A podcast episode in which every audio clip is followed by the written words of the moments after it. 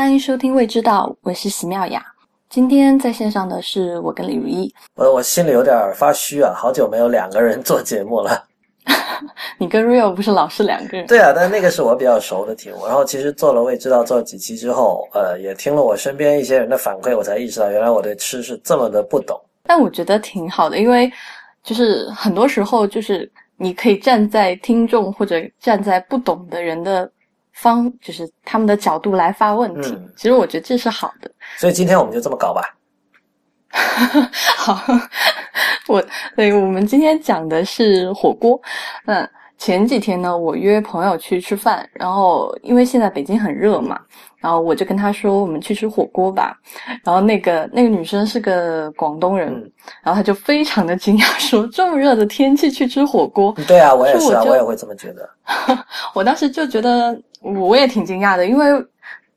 对于我来说，就是夏天吃火锅是一个很深刻的印象，因为我小时候我。我家的那个楼下就有一家四川的火锅店，就有一家火锅店。然后我最深刻的印象是在夏天的时候，就是从傍晚一直到凌晨，就有很多人光着膀子、大汗淋漓的在那家火锅店吃火锅。所以其实，在于我的印象中，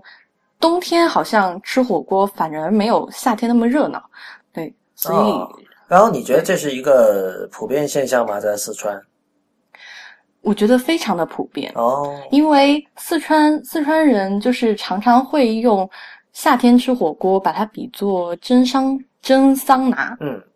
嗯，就是好像平时如果在办公室坐着，或者是在有空调的地方坐着，就也出不了汗。然后夏天反而你吃一些很辣或者是很烫的东西，然后那个大汗淋漓的爽快，会比就是。一直闷热着不出汗的那个感觉要舒服很多，而且你如果是很热的时候，你边吃火锅边喝一点冰啤酒，那个爽爽快的感觉是翻倍的。OK，呃，这个很重口味啊，而且我不知道这个是不是这几年来的一个。就你刚刚提到空调嘛，就大家平时如果是如果都坐在空调房里，那确实会有你刚才说的问题，就是没有没有机会出汗嘛，除非你去运动什么的。嗯，但是我比如说在以前空调还没有那么普及的年代，也有这种夏天吃火锅的习惯吗？有，因为我小时候大概就是没有没有空调的时候吧，那会儿甚至四川就是电力也很不稳定，就是可能到夏天的时候。就突然停电了，也没有风扇，然后那会儿就点一个煤油灯，然后大家就在那个煤油灯的那个光下面，就是大汗淋漓的吃火锅。所以可能我觉得四川人平时出汗的机会比较少。有可能，我觉得可能很珍惜这种出汗的机会。对，可能跟湿度也有关吧。比如，如果是像，比如今年广东也是很热的，所以如果是，所所以广东人肯定就是在这种，尤其你是那种沿海城市的话，那湿度会非常非常的高，所以就那种湿是就属于你在街上走两分钟，可能衣服就已经湿了。那跟内陆城市可能有这样一个区别。嗯，有的，而且我以前我的印象中，广东好像也确实没有夏天吃火锅的这个习惯。我以前在上海的那个广东餐厅，它只有冬天会卖打边炉嘛，就是火锅。我还曾经问过那个老板为什么夏天不卖，然后那个老板说，因为夏天没有人吃啊。对啊。然后我就告诉他说，这个火锅在四川和在重庆，就是夏天卖的特别的好，就是路边就是街边坐满了人。就一直吃，而且那个火锅的时间持续时间非常的长，有时候他可能其实也吃不到那么长，可能有时候他就是从晚饭一直吃到了宵夜，就有一种宵夜吃烤串的感觉，他就从晚餐开始一直吃，然后持续时间很长，然后就一直喝冰啤酒，然后吃这种热辣的东西。对，所以我我是很我自己也很喜欢夏天吃火锅，我觉得这这是挺大的一个享受，就等你真的把那个汗发出来。以后，你你会觉得还挺舒服的，嗯嗯，就再次颠覆了我对川菜的印象。我记得我们那个有有，如果大家是我们的老听众的话，听我们第一期会知道，当时西妙雅就讲了一个叫这个鸡豆花的一个一道川菜哈，而且他从从那一集开始就给我们灌输，其实呃川菜不只有辣这样的一个概念。那我就想，那我就想问一下，就是外地人对于川菜或对于四川的火锅。同样是有这样一种，就是只知道辣的这样的一种印象。这这个这个印象是不是也是错误的呢？呃，我觉得这么说吧，就是呃，火锅它一定是一个相对来说比较口味重一点的，它一定会有花椒和那个辣椒。但是其实所有人对这个重庆火锅、四川火锅特别辣的这个印象，我觉得是，反正我是觉得很不服实的。我今天晚上刚好也跟朋友一起去吃的火锅，然后两个。北京人，那我们去吃那个火锅的时候，今天晚上吃的是一家这个偏比较偏成都一点的火锅。OK，然后吃之前他们就会问我有没有特别辣啊什么什么的，就然后我就说你们一定是吃的方式不对。其实吃火锅就是我有。那次跟那个广东女孩吃，然后她就跟我说，她觉得四川火锅太辣了什么，然后结果我们就会点每个人点一份蘸料嘛，嗯，然后她点了一份海鲜酱就是可能南方比较习惯吃的这个海鲜蘸料。那今天晚上我跟这两个北京人，他们当时就说他们要麻酱，然后，然后一般在这个时候我就会劝他们停下，因为其实大家说吃火锅特别辣，就是。有一个最最大的问题，就是你打开的方式都不对，就是你点开的方式都不对。因为本身那个锅里面的辣椒和麻椒它不不清，但是辣椒素呢，它是脂溶性的。嗯，就是四川人吃火锅的蘸料是最最经典的，也是最最完美的，是用香油加上一点，如果你吃蒜的话，加一点蒜，然后加一点香葱和香菜，就。就够了，但是一定要用香油，这个香油是不变的。其实有两个原因，第一个原因就是因为辣椒素它是脂溶性的，就是它是溶在油脂里面的。嗯，就是如果你不管你是香油、花生油还是大豆油，就是它都是可以大大的化解这个辣的，大概至少有百分之五十到六十的作用。所以你经过这这一道蘸的话，就是吃到你嘴里的绝对。不辣，就是没有特别辣。就是我，因为我自己其实是不算太能吃辣的人。我自己在北京经常被别人 challenge 说：“你这也叫四川人？”对，所以就是你选对了这个香油的调料，它绝对是不会很辣的。就除非你去错的地方。那还有第二个原因，就用香油，就是因为香油它是可以很好的增香。那刚刚说辣椒素它是溶脂溶性的嘛，但是如果你用大豆油或者花生油的话，它的香味就不够麻油这么香。OK，因为白芝麻油它是有一种很很特殊的这个香味的，它对这个整个的蘸料是增香增香不少，而且就因为这两个原因，就是如果你又怕辣，如果你又觉得四川火锅很辣，你一定要去尝试，就用这个香油。哎，加对，说起这个，为什么如果说香油有这样的这种去辣的效果哈？为什么比如说在我们去过的四川火锅馆里，这个服务员不会告知你这一点？他说：“哎，客人你怕辣是吧？你蘸香油，这样才是正确的吃法，而且同时这样也不会辣了。为什么大家不说呢？”其实，如果你真的在四川或者是重庆的话，呃，有有。有两种餐馆，就是有一种餐馆是它根本就不会提供你其他的选择，就是你坐在那的时候，你的那个骨碟的旁边就已经放了一碗香油了，嗯，然后但是葱啊、蒜和香菜，还有其他的，比如说后来有的那个花生粉什么的，你可以自己斟酌要不要加，所以它是不给你选择的。嗯，但是现在因为可能。有越来越多的调料进去了，有些时候有些新式的店就是比较对，后来的新式的店他就会给你一些选择，但基本上都都不太不太多，可能最多两三样吧，不会像我们在北京吃到的有这么多的选择。说到这个，我想问一下，海底捞算是川式火锅吗？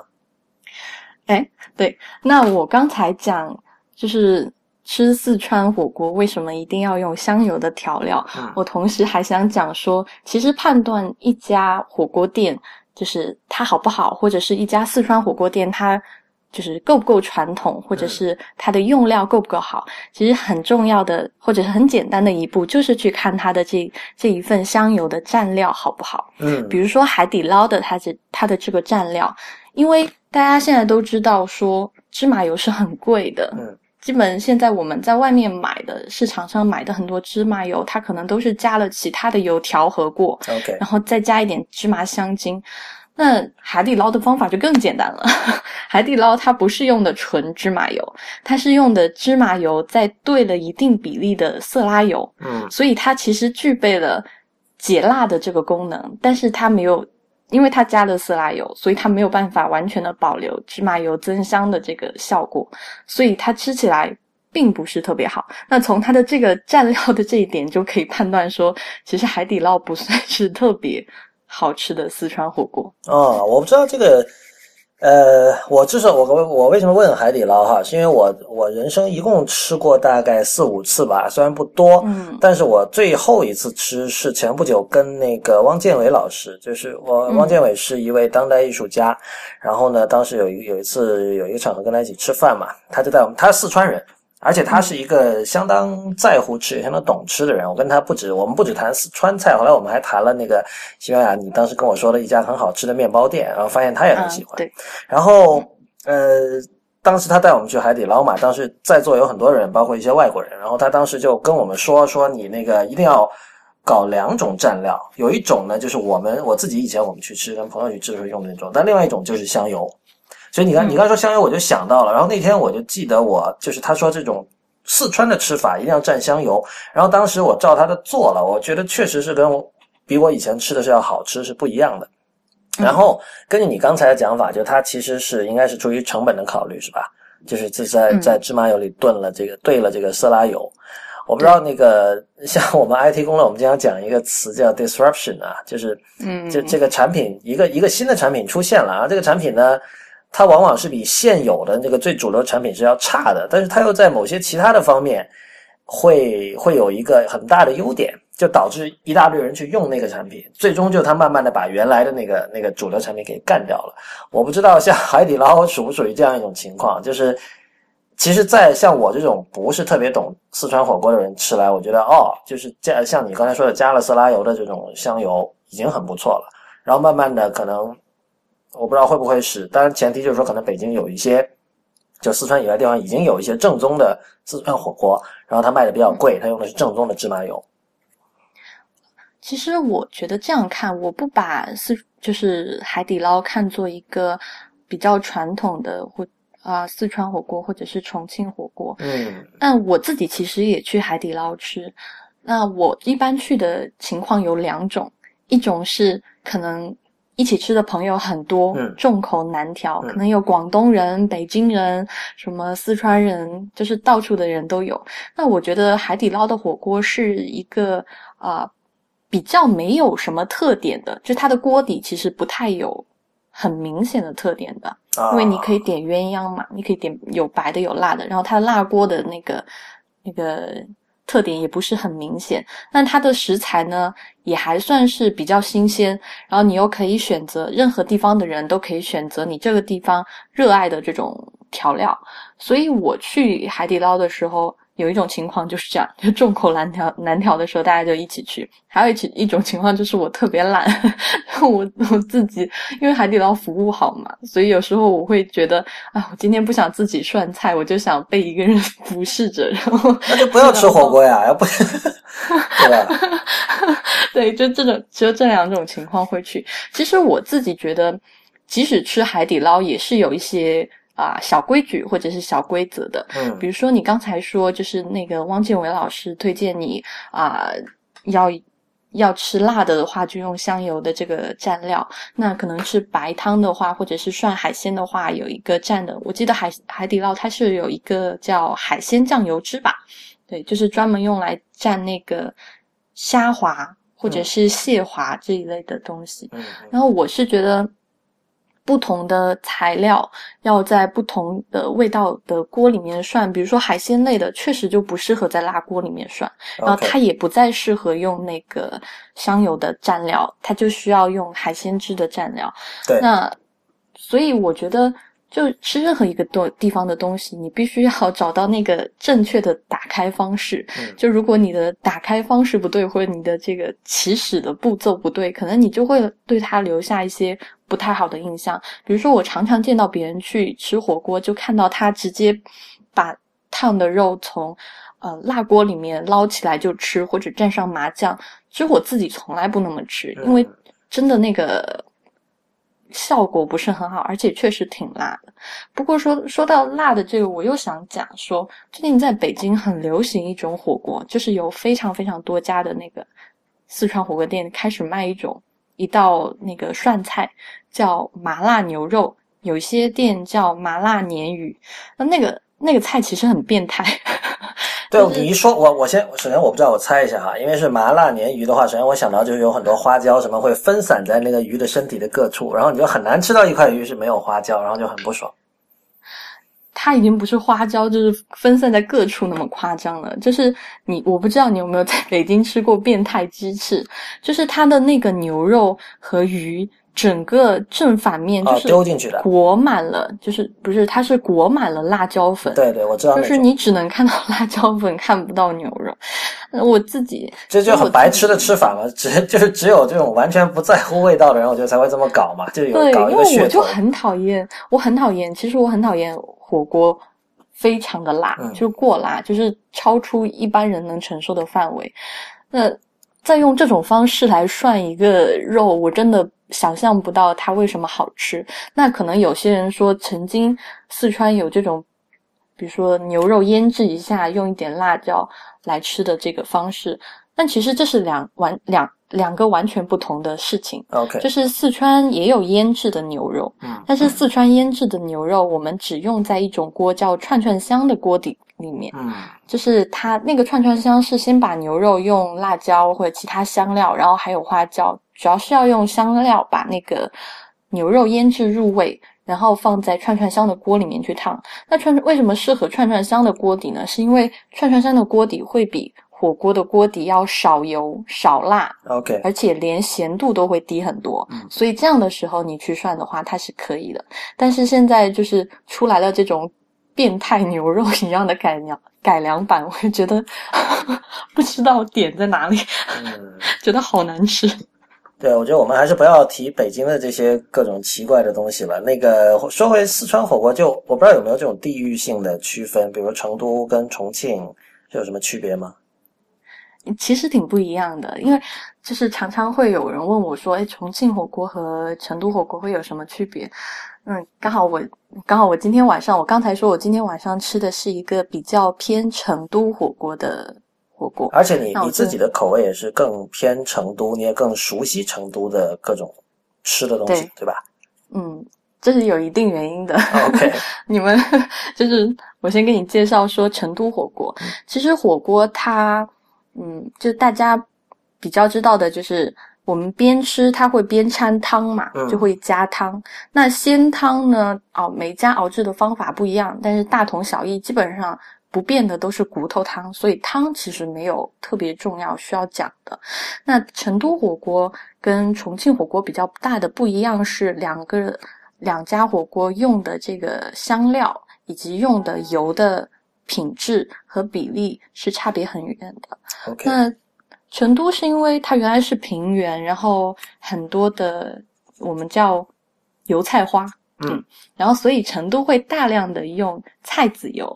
就是它，因为它菜籽油的产量非常丰富，所以它的油是用菜籽油。那现在可能有一些店会加色拉油，所以它用的菜籽油加色拉油，还会加上成都比较出名的豆瓣，然后，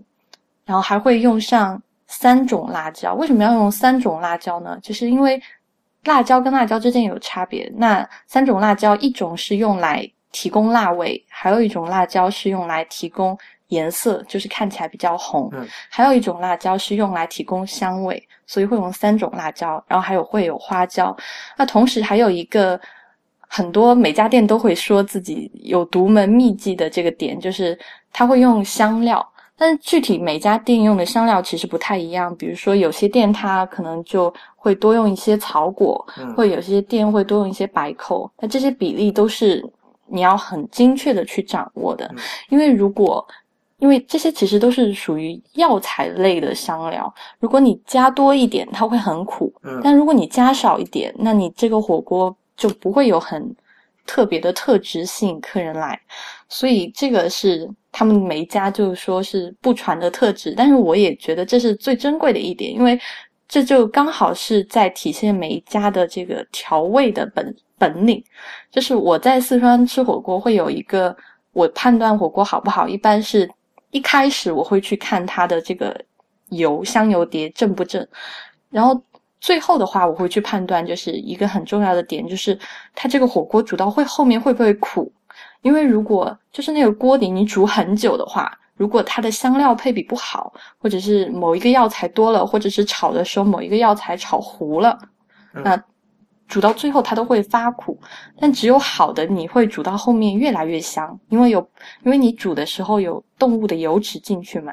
煮到后来就会越来越香，然后所以这是成都的这个锅底。那重庆的锅底其实非常非常的简单。重庆的锅底除了汤以外，就是牛油，大量的牛油。就是成成都的火锅可能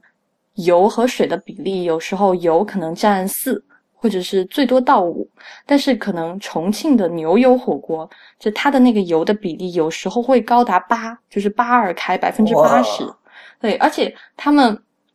重庆人很夸张，就是因为他们的火锅的底料只有牛油，还有辣椒和花椒，所以他们所有增香的这一步都是来自于这个味道非常重的牛油。嗯，那必须要。锅里面牛油的比例很高的时候，你的那个涮菜才会很蘸上很浓的牛油的味道。那这个时候，就是重庆人很多人吃火锅是不许服务员加汤的，就是 就是我希望这个汤越煮越干，牛油越煮越浓。对，这听起来挺恶心的哦。啊，其实这个可能看每个人的口味吧。我自己会觉得。嗯，重庆火锅，因为重庆火锅是特别特别讲究，就是跟就是卤水一样，就是卤水讲老卤嘛。嗯。然后重庆人就讲老油，所以重庆有一个流行的话说，在重庆吃火锅，你一定要去看这家店够不够脏，就是就是对啊，就所以我就说听了觉得够脏的话。呃，但这也不能用恶心吧？其实因为卤水它也是不同的东西一直在里面卤，但是老油也是同样的，就是你不同的动物进煮进去，动物的肉煮进去或内脏煮进去，它的油脂越来越丰富，它的味道也会越来越丰富。那我自己不太喜欢的是，因为牛油的味道其实挺重的，而且它因为它的锅底的炒制方式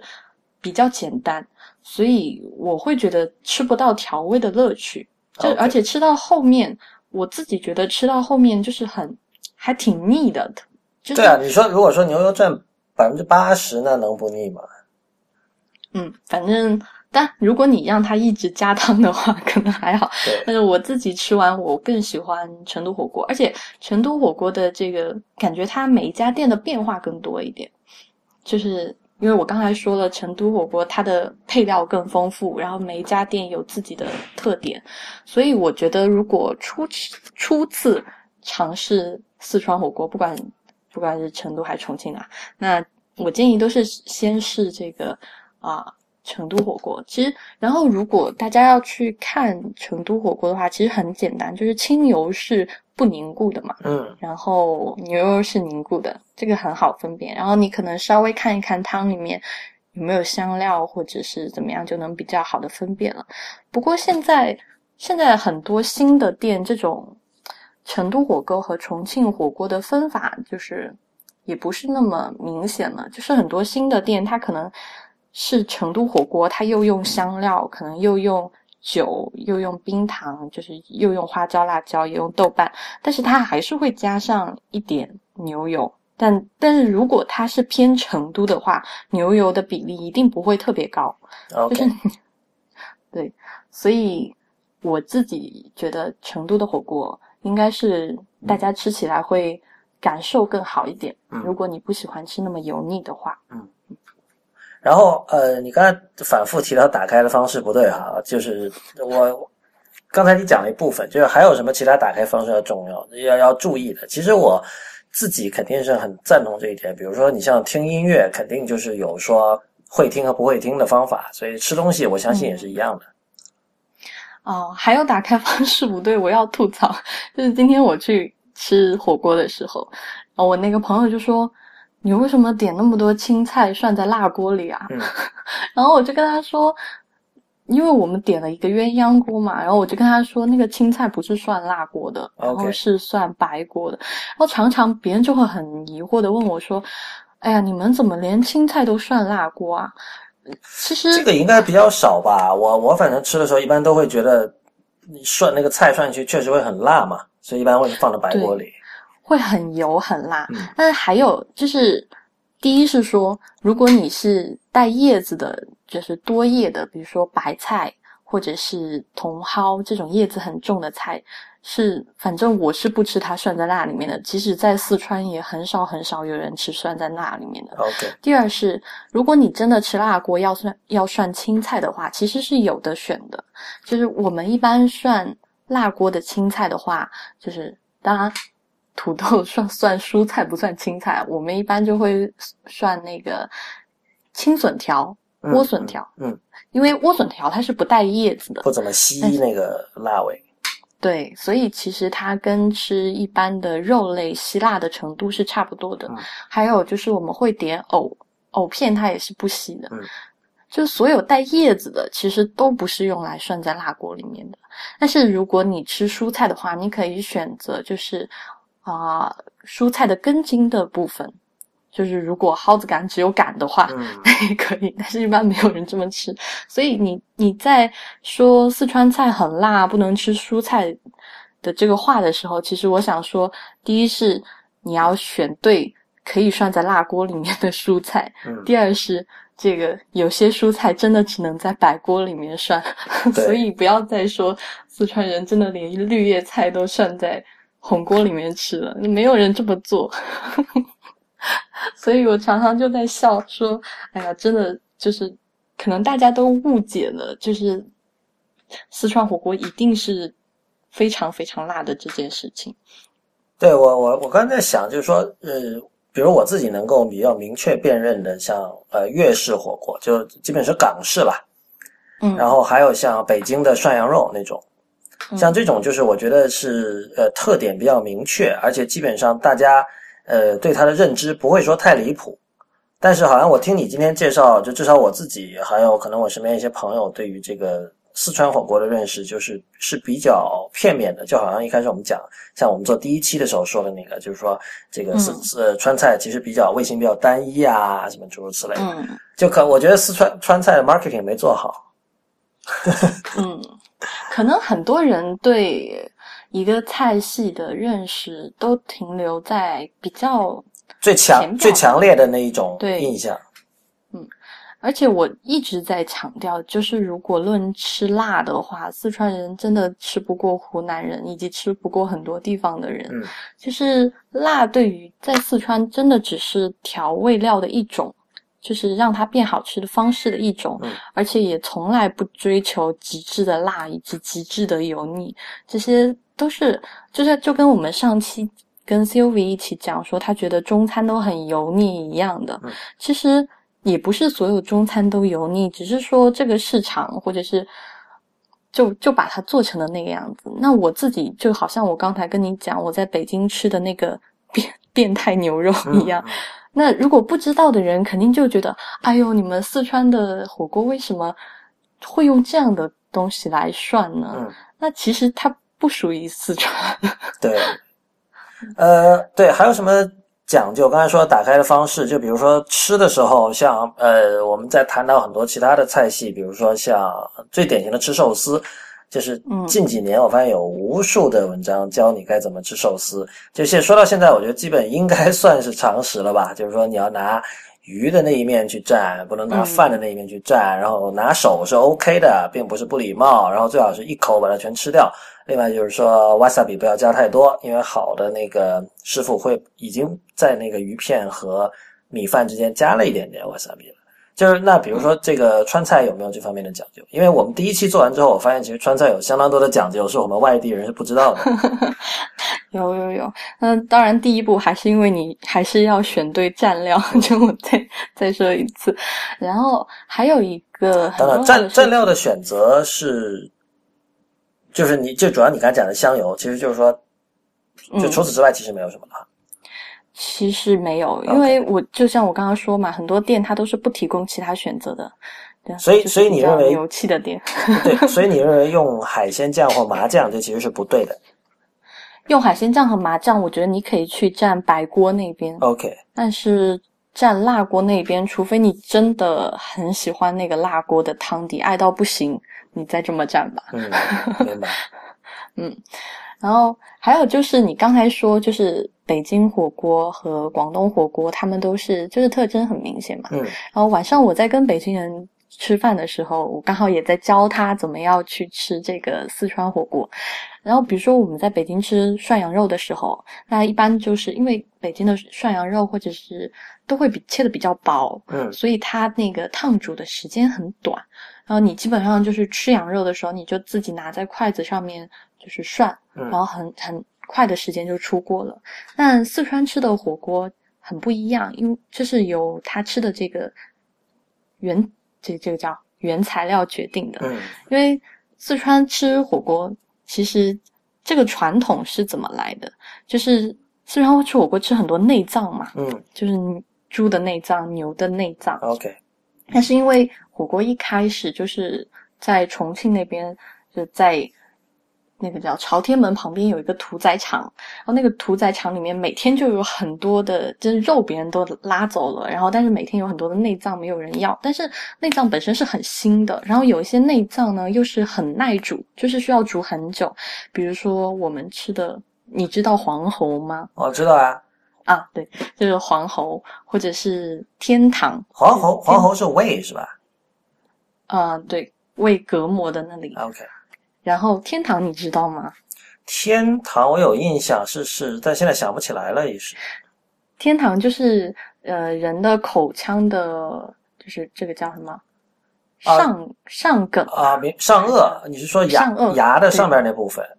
对，是是那个地方。然后这些东西本身它是比较腥膻的，但是呢，它的质感和它就是它还是有一定味道的。它的质感和它本身的味道，除了腥膻的味道，又又还是挺诱人的。所以他们当时就用了这个啊、辣椒比较重、比较重一点，或者花椒比较重一点，然后牛油比较重一点这种方式来烫煮它。主要其实就是为了去掉它的这个腥膻味。那现在就是，所以在吃四川火锅或者重庆火锅都一样，就是我们吃的大部分的内容其实都是各种各样的内脏，比如说鸭肠、嗯鸭血，然后天堂、这个黄喉，然后这些东西，但除了鸭肠和毛肚，就是其剩下的这些内脏都是需要涮煮很长的时间才好吃的。啊，就是因为你刚煮下去，因为比如说黄喉它比较厚，然后它要稍微煮一下，然后它才会出那个脆和韧的感觉，对，然后然后最后它它才会吸收一点味道。所以其实涮四川火锅是第一说你你要点对食材。第二就是你的那个食材的涮的顺序和方式一定要对，比如说，其实，在四川是很有趣的一点是，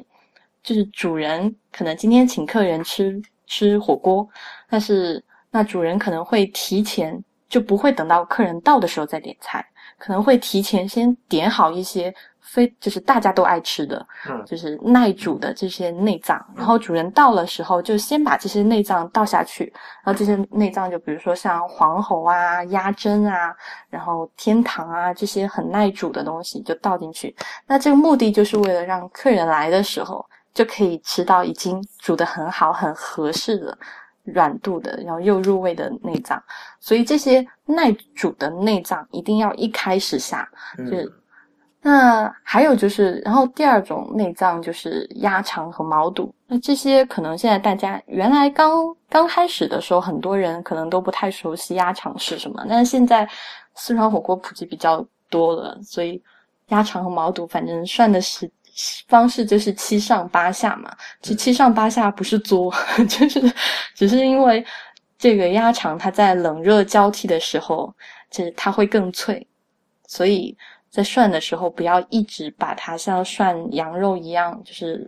夹着它在锅里面，就是一直等它熟，就是一定要有上下的动作。因为如果你一直烫在锅里面，它就会变得很韧，嗯然后它那个没有那个温温差，它的那个脆度就不太容易出来，所以这是第二个要注意的事情。然后第三个 要注意的事情其实很简单，就是前面我们说的这些，他们可能煮的时间比较久，但是还有一些菜，他们非常不适合，就是早放早放到锅里面，就是土豆和粉条。就是土豆和粉条非常非常的粘锅，而且其实，在四川这个说法是叫坏汤，其实他们倒不太介意它粘锅就是觉得这个土豆一下去，它马上释放大量的淀粉，就会把这个汤变得很糊，就味道就不会那么好。嗯所以土豆和粉条的话，一般我们只有在最后最后了才会煮这个。嗯，就基本上就是你你去吃四川火锅或者成都火锅的话，重庆火锅的话，就一定还是至少要尝试几样内脏。那然后不同的内脏选择不同的烫的顺序，还有就是土豆和粉条一定要最后烫，就是。就基本的这三个规则记住就好。那我自己去吃火锅还有一点，我不知道李如一你吃不吃内脏啊？啊，我专吃内脏，好吧？这个之前节目我们有聊过，我就是我有朋友说我是专吃那种就是被当垃圾扔掉了的东西，比如说那个鱼的话，吃那个鱼泡啊，然后各啊，我也好喜欢吃鱼泡。我最近，因为你知道，北京卖鱼泡有鱼泡的火锅店实在是太少了。哦，这个广东也少的，广东就是你能吃到鱼泡的地方是不多的，其实。真的吗？嗯，啊，我还以为广东那边鱼鲜比较多，所以大多数人都会吃。因为基本上都是扔掉的很多，然后有一些就是说你你它它菜单上会有这道菜，呃，比如说姜葱鱼泡，但是你去点的话就说哎不好意思，今天没有鱼泡，就是这样。啊，所以我最近很开心，我在北京发现了一家鱼泡非常新鲜、很好，而且很好吃的店，就就我很开心，因为以前在四川吃，就是有一阵子曾经流行过鱼泡火锅，就是很多人专门因为他这家店有鱼泡，所以去他这家店吃。那我已经很多年很多年都没有遇到有高品质鱼泡的店了，但这次还挺开心的。那我常常，比如说我跟没有吃过四川火锅或者不那么熟悉的人介绍说鸭，比如说像天堂或者是黄喉或者是鸭肠，还有就是脑花 这种这种东西的时候，我都会遇到一个障碍，就是大家都会跟我说我不吃内脏，或者是我觉得它好恶心，我不想吃。啊，那这个你交友不慎吧？我觉得你刚才说那几样东西，呃，鸭肠现在大家接受度应该是相当高了吧嗯，但还是有人不吃，我常常遇到。？OK，就是他跟我说，然后还有鸭血，就见不得血，反正真的很多原因。然后我就我其实就一般这个时候我就会跟他说，其实你一直在吃内脏啊，就是比如说我们现在吃的香肠，它嗯外面的肠衣就是内脏，对，对不对？就然后我们吃日本料理那个海胆，也是就是它是暖嘛，也是嗯内脏。嗯，所以我们其实每天吃很多东西，可能都是各种动物的内脏。你没有，我其实觉得，除非你真的觉得它看起来太丑陋，或者是就是有一些你真的就不想接受它的理由。我觉得在你没有吃过一一道菜，或者是没有吃过一样东西的时候，你至少应该去尝试一下。因为我以前认识的朋友，比如说七八年前那会儿，可能真的很多人不吃鸭肠，嗯然后很多人不吃毛肚，但是这些人都是吃完就爱。包括我今天晚上跟我一起吃的北京朋朋友，然后他们从来没有吃过那个天堂，然后他们还没有吃过，今天还点了什么啊？对他们没有吃过那个无骨的鸭掌煮在火锅里面，就他们其实也没有吃过很多东西，但是你让他们尝试以后，他们都会觉得真的很好吃，就是因为内脏它的这个口感和它的味道是跟吃肉的感觉差很多的，对而我们平时又很少吃到。其实我觉得这是一个很好的享受。那我就不知道为什么那么多人一定要用“说我从来不吃内脏 ”这句话来拒绝我。呃，我觉得有几种吧，比如说呃，血这个东西很多人是不吃的，嗯，这个我可以理解。对，他会嫌脏。然后还有一些东西，可能是因为他他想象到它的形状，或者是包括有些东西可能端上来形状他觉得不舒服，什么这些都都有可能吧。不过我觉得还是有一点，因为你刚才在反复讲这个事情，我就想到，通常这个黑锅是由我们广东人来背的，就是什就是所谓什么都吃的这个黑锅。然后呃，那其实今天节目我们可以看到，这个席妙雅这个四川人也属于。也也有这样的这种这种习气哈，所以呢，但是另一方面就是我又想，我也是想到上一期我们跟 Sylvie 录的时候录节目的时候，我们就谈到就是关于吃东西不要太作的这件事情，就是比如说像那个呃之前跟我们录音的初阳，呃。因为他不是广东人，但是我跟他，我跟他都不算，呃，他完全不是广东人，我不算正宗广东人，但是我们从小在广东长大，然后后来我们长大了之后，慢慢的我们开始去去探索很多粤菜，因为小时候我们家里可能还是保持了这种北方的饮食习惯。那我们做了一些探索之后呢，觉得哇，发现了新天地，哇，这个好牛，那个好牛，很多很奇特的搭配，然后出来的味道都很好吃，然后我们就觉得不得了了。然后跟各种人就经常去说说，哎呀，这个你要吃，那个你要吃，这个你要吃。然后后来我们发现，真正的广东人他根本不说的。比如说那个，我我我老 我当时看那个就 Peter Hester 嘛，一个作家写中国，然后他他最新一本书叫《Strange Stones》，是一个就文集了。然后他第一篇里面第一篇文章是他当年在《纽约客》发的一篇，他在广州的东北角有一个叫罗岗的一个县，他在那儿吃老鼠的经历。嗯，然后当时我们看，我看了就很神往，然后就老想组织我这边的朋友一起去吃老鼠，然后我们当时都很兴奋嘛，就这种兴奋里其实包含了一种，你看我们口味多重，我们敢吃别人不敢，有有这种很幼稚的这种炫耀的成分。结果后来呢，我们跟一个朋友，他是地道的广州广东人，就是说起这个事情，就他只淡淡的说了一句，他说老鼠不是这个季节吃的哦。就就 就直接杀掉你们一片。对，就首先首先就是我们还只是停留在就首先没吃过，然后在那感叹。但是他已经深入到说，哦，你要什么季节吃老鼠才是更正确的做法，而且他不会像我们这样，就是像白痴一样，好像就兴高采烈的觉得自己要吃到什么了不得的东西了。所以我我还是我更欣赏这样的一种饮食观吧，就是大家都说广东人注重吃，但你如果真正了解广东人的话，你会知道。他们这种注重其实是是应该说是说吃对于他们来说跟空气一样，而不是说就是当成一种就拼命的要去要去去作啊，去什么。上次 Sylvie 提到那篇文章叫呃 A Matter of Taste 问号，嗯，纽约时报那篇文章，后来我看了，就是那篇文章其实他就说现在这个呃吃取代了以前艺术的功能，嗯，就以前中产阶级啊有钱了，我要这个研究文化，对吧？我要收藏艺术，我要显示自己有品位。但现在的话，就是吃承担了这个功能，因为现在很多时候你要去吃，首先你要培养出一套这个好的味蕾、好的这个吃方面的品味，就要花不少钱。所以本身这已经具备了炫富的这个小小的炫富的功能。是。然后 OK，你有了这个品味之后，你去经常去到处吃，同样你可以再次炫富，就是就有这么一一个一个一个关系在里边。但其实这个我觉得。以我们，如果我能以广东人自居的话，呃，如果我能以广东人自居的话，我觉得这个其实是违反了这个吃的真谛的。啊，我明白。其实我觉得真的特别注重吃的地方的人的生活方式，其实他们也不会去很高档的餐厅。就是比如说我在四川的话，我们平时吃饭也没有说一定一定要去哪家贵的。吓死人的餐厅吃饭才觉得开心，其实都是一些就是路边的店，就是你看起来也其貌不扬，而且这种店它确实，呃，复制性也很高，很多店其实跟它水平都相当，但它确实就是，就我们我们的，我们常常就是说，可能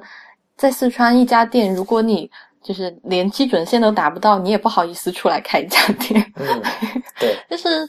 我们就会。理所当然的认为每一家店至少有一个它应该要达到的水准。对对对对对，这我觉得呃这才是对的。就是其实说白了，这就是民主嘛，就不是说只有具备某种身份或者某种经济地位的店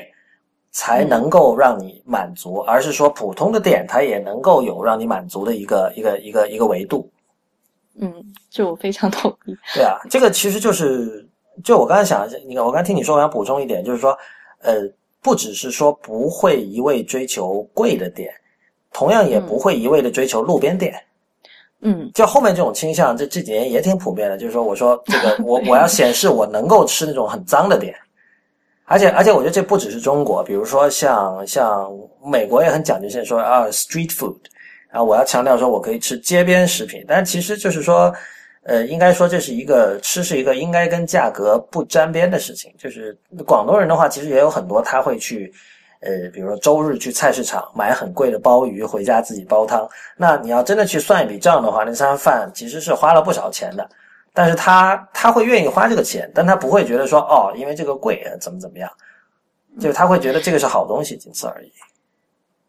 我其实这一点我有点想吐槽的是，我自己在最近在北京生活，我才发现一件事情。可能因为我原来就是工作很忙，也没有没有时间注意到这个。最近我发现，就是北京的这种小食店啊，就比如说你你刚才说的这个很多路边摊或怎么样的，嗯北京小食店有个很奇怪的现象，就是这比如说这家店如果刚开业，或者也不是刚开业，就是这家店只要有人排队，嗯，就会有很多人去。那我也曾经就是我曾经去尝试过一些这些这些店，都不怎么样。就是我，然后如果这家店没有人排队，然后好像大家，比如说今天这家店五点钟有人排队，就就很多人蜂拥着去看去买，但第二天我可能也是五点钟路过这家店，没有人排队，然后就再也没有人去看这家店了。就是我觉得大家可能。我不知道是是不是真的只有在北京这样，就在吃上面有一个很严重的从众心理，就这一点是我我比较讨厌的。就是我我一直觉得，不管你做任何事情，就是你需要有一个判断的标准，或者你你有一个自己的评判标准或者叫取向吧，就是不能因为说。就是因为大家去排队，所以我就觉得它一定很好吃，所以我也跟风去排队。然后今天没人排队，我就不去了。好像大家在这件事情上，就会让我觉得，其实，在吃上面不太有判断力。你说这个，我只是让我觉得北京现在在向上海靠拢了呀。那你黑掉了上海？对啊，上海，上海，我觉得上海，我甚至我有上海朋友就跟我讲过，他说，你只要看餐厅人多，它一定是好吃的。而且他的那个口气是绝对不容你辩驳的，你知道吗？就是这个是绝对真理。但但我觉得你刚才讲，你说这个关于没有判断力和从众，我觉得这个是人之常情。其实大部分领域的大部分人都是这样的，所以我觉得要摆脱这种现象，只有怎么办呢？就多听未知道啊。好吧，反正希望大家今天听完这一期，不要再说这个啊，四川火锅真的辣的不行，是你吃过最辣的东西。然后也不要再说这个，呃，四川火锅好像应该拿来涮羊肉什么比较合适。就是其实我觉得你爱不爱吃一个东西啊、呃，当然是你自己的选择，但是你至少你应该比较了解它一点，然后用比较正确的方式。去吃它。如果你还是觉得你真的很不喜欢，那也可以，但是你至少方式要对，嗯。所以我希望大家就是听会知道以后，至少听完我们前面几期 吃这些菜的时候，都会有一个正确的打开方式。嗯，你你哪怕你愿意一定要用错误的打开方式，你也应该先了解正确的方式，对吧？嗯，对。当然，其实你如果你有更好的，你可以创造，这也很好。因为我一直觉得。呃，我一直很讨厌说，就是食物永远都要传统，永远都要正宗。我觉得有创造力也是好的，但就是你先了解传统是什么，你再去创造。怎么说啊？我们就是姿势最重要，是吧？最近我在玩一个游戏，里面有一个人就他在他他很讲究，嗯，取名时候的这个这个那种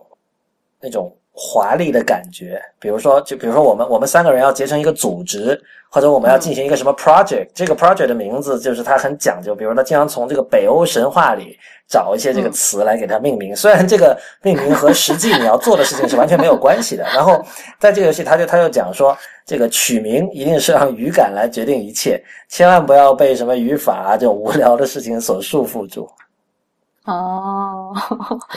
那这今天的位置到我们就聊到这里啊，希望你也可以分享给我们你去吃四川火锅或重庆火锅的一些有趣的经验吧。那如果之后有有什么需要反馈的，还是在 IT 公论的微博上跟我们互动。嗯，谢谢收听今天的节目。